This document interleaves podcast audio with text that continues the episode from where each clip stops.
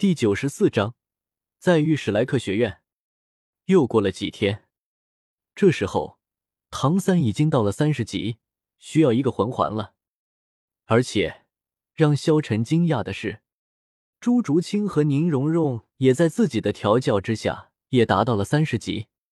至于萧晨自己，他乃是封号斗罗的魂力，只要附加魂环，就能够达到魂尊境界。所以。萧晨准备带着他们去星斗大森林选几只魂兽，给他们附加上魂环。有了城主和杨家的帮助，萧晨的产业也在蒸蒸日上。没过几天，萧晨的皮蛋就被疯抢，而且萧晨开办的酒楼也逐渐的壮大了起来。很多人都去萧晨开办的酒楼之中喝酒，还有萧晨听说。城主那边，那些工匠对魂导器的研究也有了起色。虽然不能量产，但是也研制出了很多的魂导器。萧晨招来了两辆马车，众人驾着马车朝着星斗大森林走去。他们的速度并不快，他们来到了一个小镇上。这时候天色已经黑了，萧晨也不能继续赶路了，他准备在这里休息一晚。星斗大森林位于巴拉克王国东南方，有很小的一部分与巴拉克王国接壤，而索托城本身也在巴拉克王国东南，距离星斗大森林并不远，只有不到五百公里。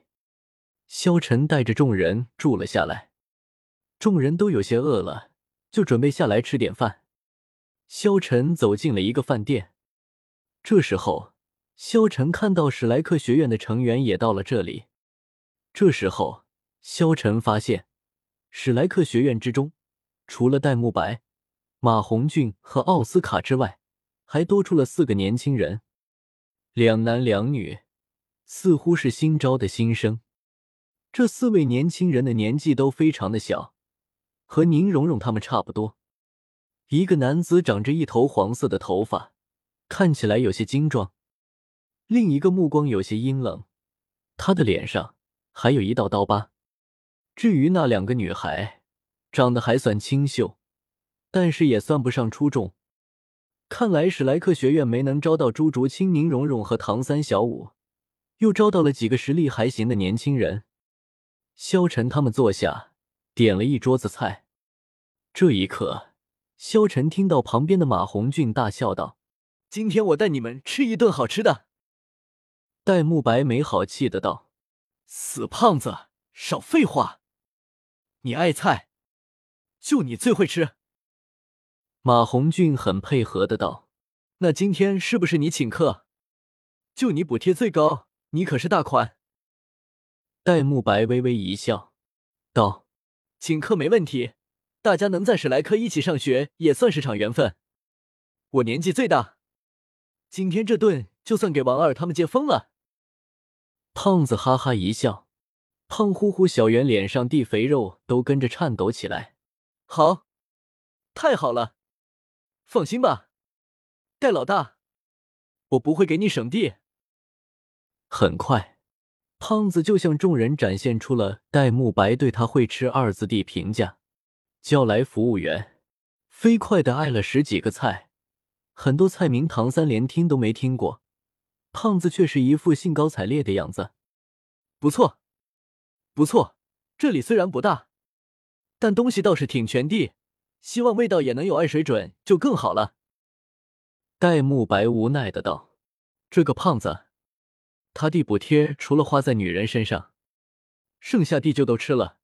我真怀疑，如果你不是魂师，一定会去当个厨子。”餐厅内此时已经坐了有六七成客人。这时，外面突然走进来一行人，和萧晨他们有些相像的是，他们也是八个。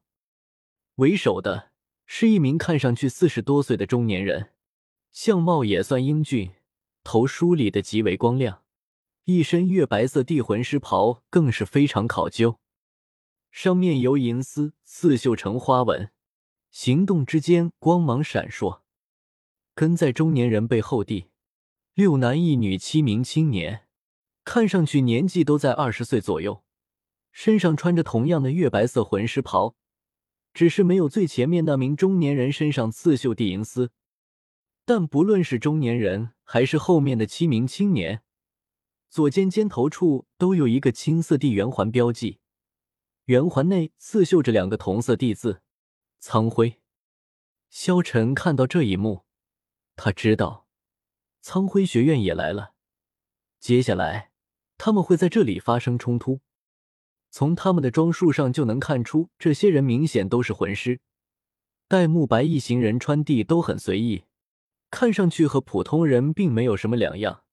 这些人就要张扬的多了。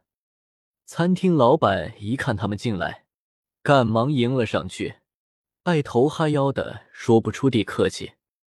这座小镇就是靠星斗大森林吃饭的，简而言之，就是靠魂师吃饭。魂师不但是个高贵的职业，也是个有钱的职业。老板自然不敢大意。